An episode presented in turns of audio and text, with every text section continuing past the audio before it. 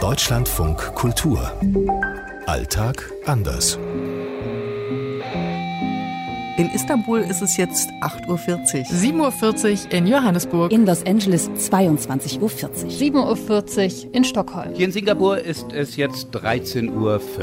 Heute Klohäuschen. Was mir immer auffällt bei den amerikanischen Toiletten, dass das irgendwie etwas besser gepflegt wird. In der Türkei gibt es überall öffentliche Toiletten. Da macht man es einem wirklich ziemlich leicht. Also man muss da nicht lange suchen. Hier in Singapur sind Toiletten grandios. In Südafrika gibt es unglaublich viele öffentliche Toiletten. Also ganz im Ernst, ich habe, glaube ich, wenige Länder bereist in meinem Leben, in denen ich mehr davon gesehen hätte. In Stockholm gibt es tatsächlich auch diese modernen Klohäuschen, die sind oft auch sehr sauber. Das ist wirklich toll. Und man bezahlt dann so einen kleinen Betrag mit der Kreditkarte am Eingang. Also ne, schaltet einmal die Tür frei und kann dann einmal schnell aufs Klo gehen. Was ich mich bei den amerikanischen Toiletten immer gewundert habe, die Türen zu den Toiletten, die kommen mir immer ein bisschen zu kurz vor. Also als würden die gerade so irgendwie über die Knie reichen sozusagen. Und auch der Spalt ist immer relativ groß bei diesen Toiletten. Was ich mir denke, so irgendwie kann gefühlt einen jeder sehen auf dieser Toilette. Es ist ein merkwürdiges Gefühl. Also ich finde, die könnte man etwas besser verriegeln. Gut, weiß man zumindest immer, ob jemand drauf ist oder nicht.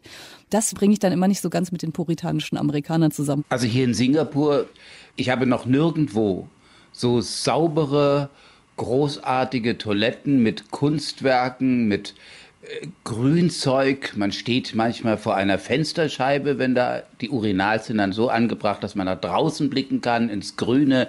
Wirklich fantastisch.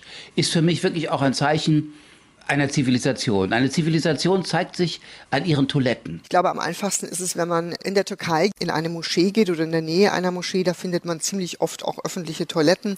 Wenn man in den Osten der Türkei kommt, da gibt es die Toilette à la Turca, sprich, das ist das Loch im Boden, auf das man sich dann draufstellt. Und deshalb ist hier in Singapur auf den Sitztoiletten oft ein Schild, wo ein hockender Mensch durchgestrichen ist, rot, damit niemand auf den Sitztoiletten sich mit seinen Füßen auf die Brille stellt. Interessant ist allerdings bei der türkischen Toilette insgesamt, man wäscht sich ja auf der Toilette. Also es ist eigentlich nicht unbedingt so, dass man das Klopapier benutzt, sondern in der Kloschüssel ist so ein Strahl und damit kann man sich dann nachdem man eben dort auf der Toilette war, nochmal waschen. Auf dem Land gibt es tatsächlich auch in Südafrika Klohäuschen. Die sind dann nicht so verbreitet und es gibt einzelne Townships, es gibt Armensiedlungen, in denen es nach wie vor keine Toiletten gibt, wo diese Situation dann doch noch ein bisschen prekärer ist. Also die buddeln teilweise Löcher die dann eine gewisse Tiefe haben und die dann als Toilette benutzt werden, solange bis sie dann fast voll sind. Dann werden sie zugeschüttet und dann wird wieder in 200 Meter Entfernung ein anderes Loch gegraben.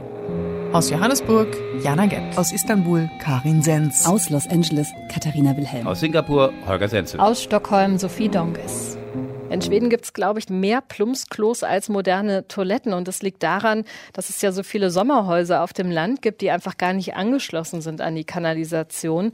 Und wenn man da irgendwo ein Ferienhaus mietet hier, dann ist eigentlich nicht selten so, dass man auch ein Plumpsklo benutzen muss. Und für das richtige Sommerfeeling kommen dann noch ein paar Mücken dazu, bescheidene Temperaturen und man hat zumindest das Glück, dass es nachts ja oft sehr hell ist, dass man den Weg noch findet.